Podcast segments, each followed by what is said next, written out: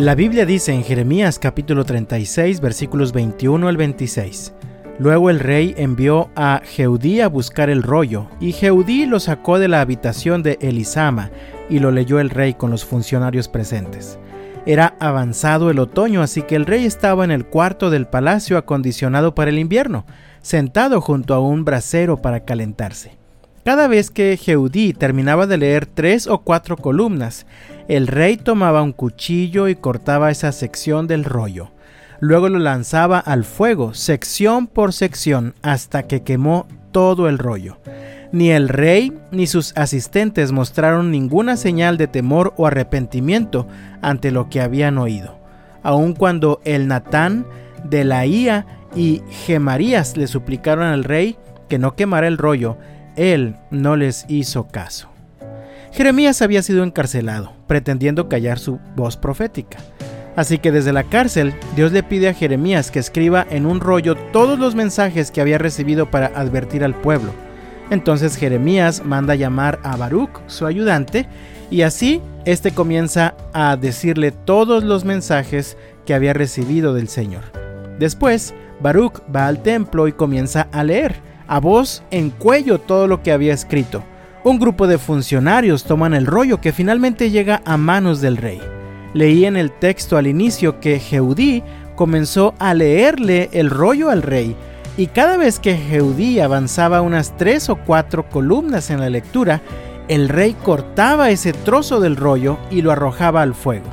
Así fue sección por sección, dice el texto, hasta que el rollo fue quemado por completo. Lo más triste de todo es que, como dice el versículo 24, ni el rey ni sus asistentes mostraron ninguna señal de temor o arrepentimiento ante lo que habían oído. Amado mío, nosotros también podemos vivir así. La Biblia es la palabra de Dios que te quiere transformar, que te puede fortalecer en los momentos de debilidad, que te puede llenar de esperanza y de paz en los momentos de angustia y temor.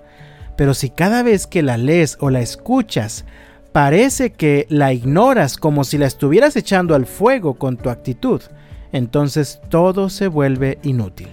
Acerca de este asunto, Santiago escribió lo siguiente allá en Santiago capítulo 1 versículos 19 al 27.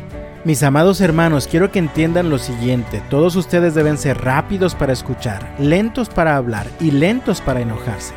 El ser humano no produce la rectitud que Dios desea, así que quiten de su vida todo lo malo y lo sucio, y acepten con humildad la palabra que Dios les ha sembrado en el corazón, porque tiene el poder para salvar su alma.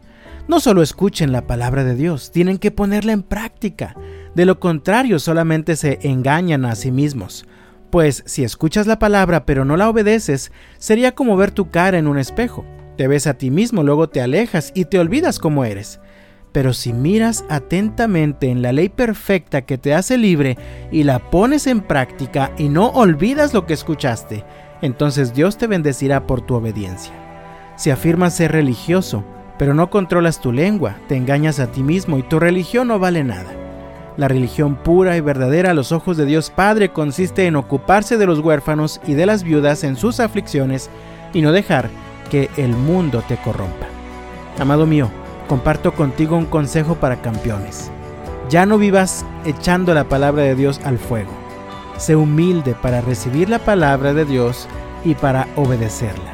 Practícala en todos sus caminos. Solo entonces, tal como Dios le dijo a Josué, entonces te irá bien en todo lo que hagas.